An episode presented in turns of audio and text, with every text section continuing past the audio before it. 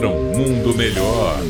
Uma crônica politicamente incorreta com Luiz Felipe Pondé. Aqui em São Paulo se começou a vacinar pessoas abaixo de 60 anos com comorbidades. É evidente que isso é importante. Porém, o que a gente vê que está acontecendo é o que todo mundo sabia que ia acontecer. Ao lado das pessoas que de fato possuem comorbidades, muita gente tem pedido atestado médico a amigos. Alguns até suspeitam que exista um mercado paralelo de atestados médicos que você apresenta e assim você vacina. Eu aposto que muitas dessas pessoas costumam fazer grandes discursos sobre corrupção e não percebe que na hora que a porca torce o rabo, quase todo mundo segue a mesma rota. E a ideia é furar a fila e aproveitar as brechas. Se você tiver um amigo médico ou de repente você tiver como investir nisso, que vem a nós a vacina. Isso nada tem a ver com o fato de que de fato existem pessoas com comorbidades. Isso só revela como as coisas são difíceis quando você fala de uma sociedade como um todo. O medo de que não tenha vacinas para pessoas abaixo de 60 anos, o adiamento do começo da vacinação dessas pessoas, ou mesmo a afirmação de que não há nenhuma previsão para isso, faz com que muita gente aproveite, entre aspas, a tal da comorbidade para garantir um lugar ao sol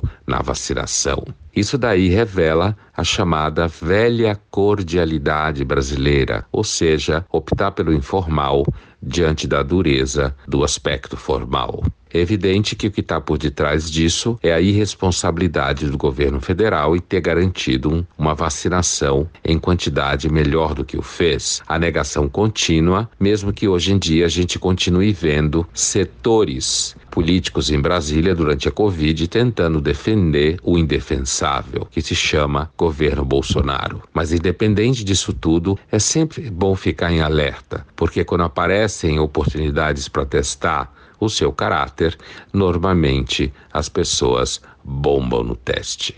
Luiz Felipe Pondé, de São Paulo, para a Rádio Metrópole.